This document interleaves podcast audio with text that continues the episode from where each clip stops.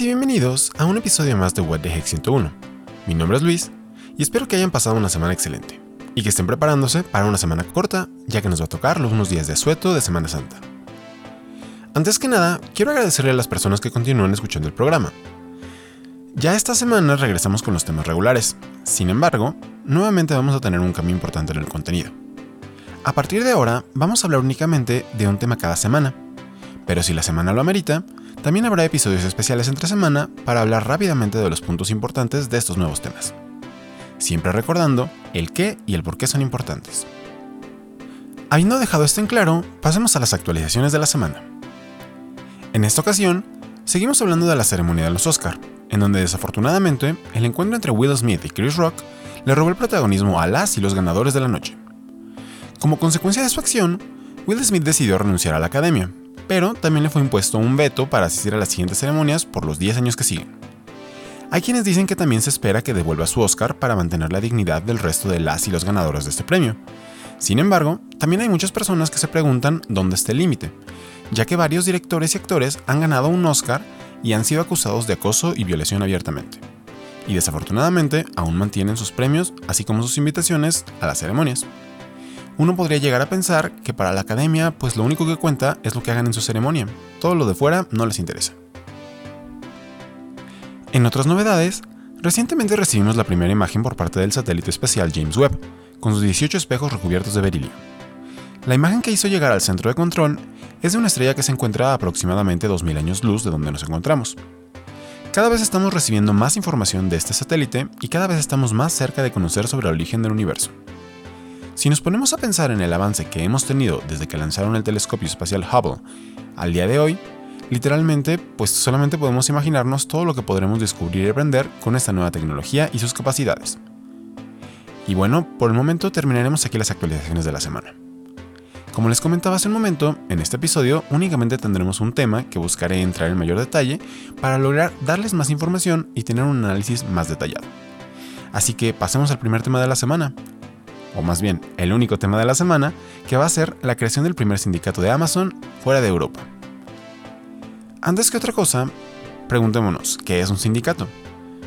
Probablemente han escuchado en numerosas ocasiones, al menos aquí en México, algún comercial en la radio o en la televisión invitando a los trabajadores de una industria para formar parte de alguna de las asambleas que este sindicato está organizando, como cada año. Bueno, pues los sindicatos son organizaciones que están formadas por trabajadores y que tienen como propósito principal proteger los derechos e intereses de sus miembros ante quienes manejan las empresas en las que estos trabajan. Entre la multitud de temas que se abarcan en los sindicatos, podemos encontrar las negociaciones de aumento de salario, o el pago de salarios justos, las prestaciones, y la mejora o el cumplimiento mínimo de ciertas condiciones de trabajo. Como tal, podríamos decir que los sindicatos son organizaciones de trabajadores para trabajadores. Estas organizaciones deben de ser independientes del gobierno, de las empresas mismas o de cualquier otro actor que no sea la fuerza laboral. Deben tener una estructura democrática que permita que los miembros puedan expresarse libremente. Y por supuesto, deben de contar con una gran transparencia para que los trabajadores puedan ver en qué se están ocupando las cuotas que pagan a este sindicato. Podríamos decir que formar parte de un sindicato es como pagar una membresía para tener un equipo de personas que te respalde y te garantice que tus derechos están siendo respetados y que estás recibiendo el mejor trato posible en la empresa.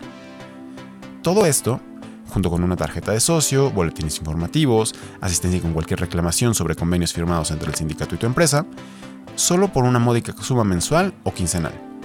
Y bueno, ni tan módica en realidad, ya que aquí en México la cuota es del 1 o el 2% del salario percibido e incluso en la frontera norte, en Reynosa, se llegaron a reportar cuotas de hasta el 4%. La historia de los sindicatos en México ya es antigua. De acuerdo con el Anuario Mexicano de Historia del Derecho, la primera asociación de tipo profesional para representar trabajadores fue fundada el 16 de septiembre de 1872. Este sindicato llegó a representar a más de 8.000 trabajadores de la industria artesanal y textil. Y justo cruzando la frontera norte, en Estados Unidos, Apenas seis años antes, en Baltimore, se estaba estableciendo la primera acta que constituyó al primer sindicato de ese país. Con base en información de la Librería del Congreso de los Estados Unidos, este primer sindicato se organizó con la finalidad de conseguir que el Congreso Nacional estableciera una jornada laboral de 8 horas. Desafortunadamente, este sindicato no tuvo mucho éxito, ya que tras varios días de debate y discusiones, la petición no tuvo mucho apoyo y fue desestimada. Más adelante se retomó la idea e incluso fue pues parte de la plataforma electoral de Theodore Roosevelt. Sin embargo, ya no fue como parte de un esfuerzo organizado entre trabajadores, sino como parte de una ardida electoral que buscaba simpatía de los votantes de la población económicamente activa. Y justo esto nos da pie a hablar de la noticia de esta semana, porque desde 1866 hasta la fecha, los trabajadores han tenido muy poca injerencia en sus condiciones de trabajo, salariales, etc., al menos de forma individual. Pero cuando han logrado unirse, el balance del poder cambia y finalmente pueden exigir lo que es justo en una relación laboral. Y ojo, el concepto del sindicato puede no ser muy común en lo que llamamos el mundo godín, pero en las fábricas, maquilas, construcciones y otras industrias donde el trabajo es más físico, es algo que se necesita y que afortunadamente ha agarrado tracción, al menos en el caso del que vamos a hablar. Este caso es catalogado como una de las mayores victorias para los trabajadores desde los años 30. Esto es de acuerdo a The New Yorker.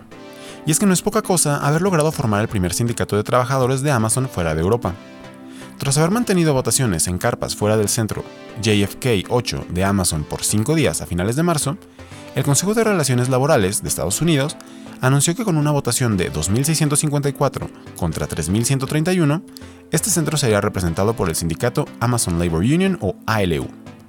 El ALU es un sindicato completamente nuevo formado por personas que trabajan o que trabajaron en el almacén JFK 8 a diferencia de otros sindicatos, ALU no tiene ninguna afiliación política o dependencia financiera, por lo que es totalmente independiente. El trabajo del sindicato inició junto con la pandemia mientras había fuertes cantidades de enfermedades, muerte e incertidumbre.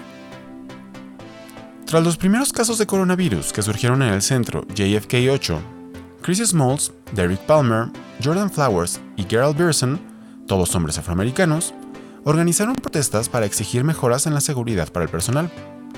Inicialmente, esta primera forma del sindicato tenía un manifiesto solicitando ocho cambios inmediatos en Amazon.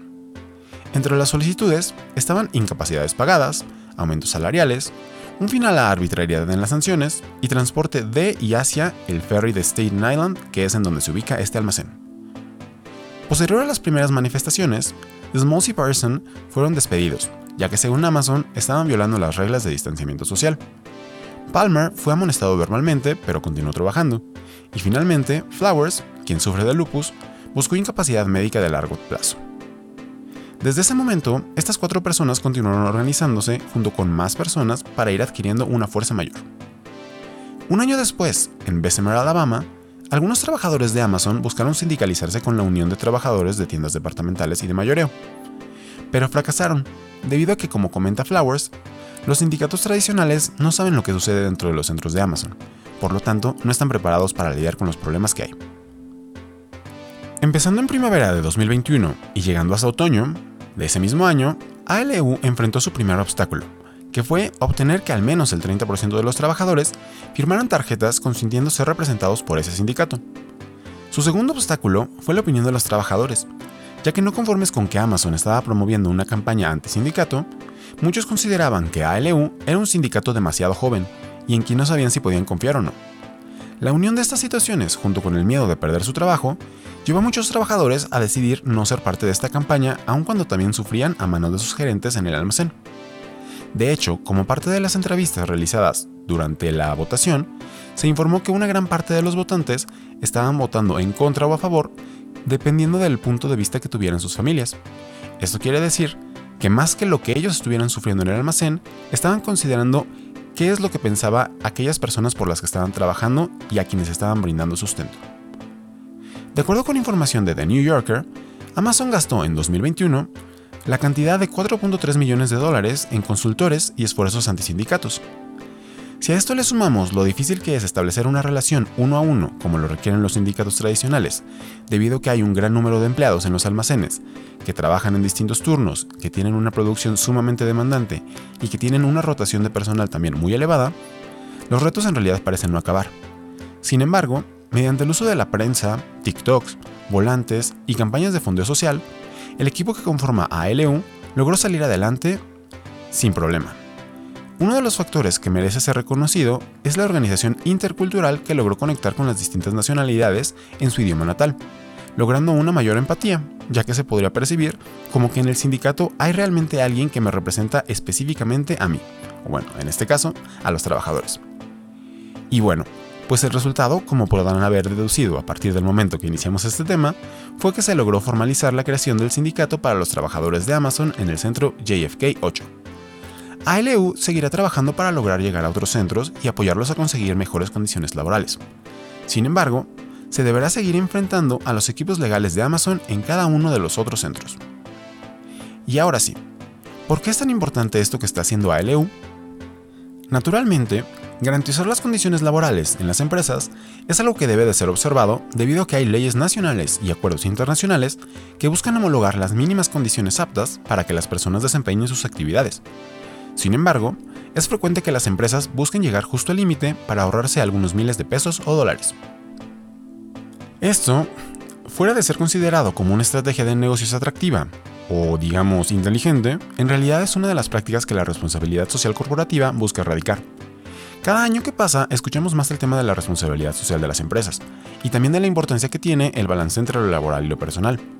Sin embargo, frecuentemente estos temas pasan por alto las condiciones de las fábricas, maquilas o almacenes, ya que las personas que regularmente trabajan ahí son de escasos recursos y tienen, pues en realidad ellos, una mayor necesidad de trabajo para poder solventar sus gastos de la semana.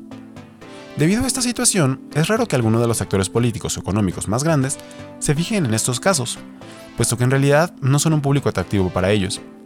Así que únicamente queda la opción de que los trabajadores vean por ellos mismos.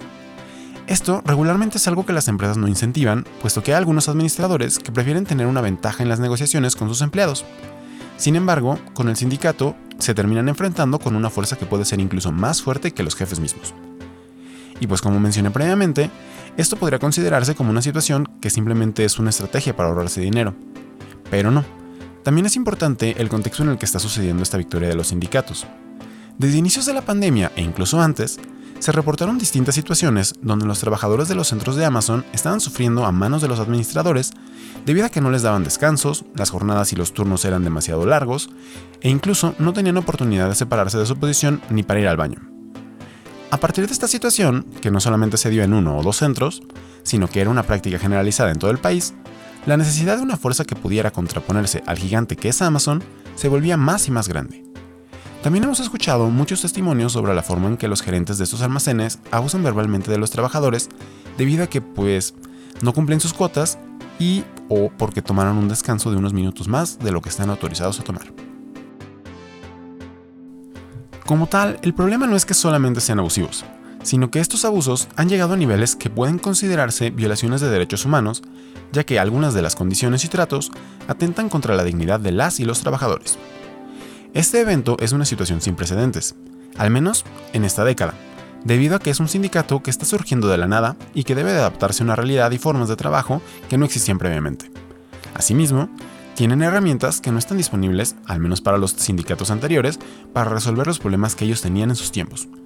Pero es importante que estos trabajadores capitalicen el momentum que tienen para que puedan lograr la sindicalización de otros almacenes. Si bien el tema de los sindicatos puede ser un tanto sensible para los dueños de las empresas, es importante que tengamos en mente que es necesario que exista un balance en la relación laboral.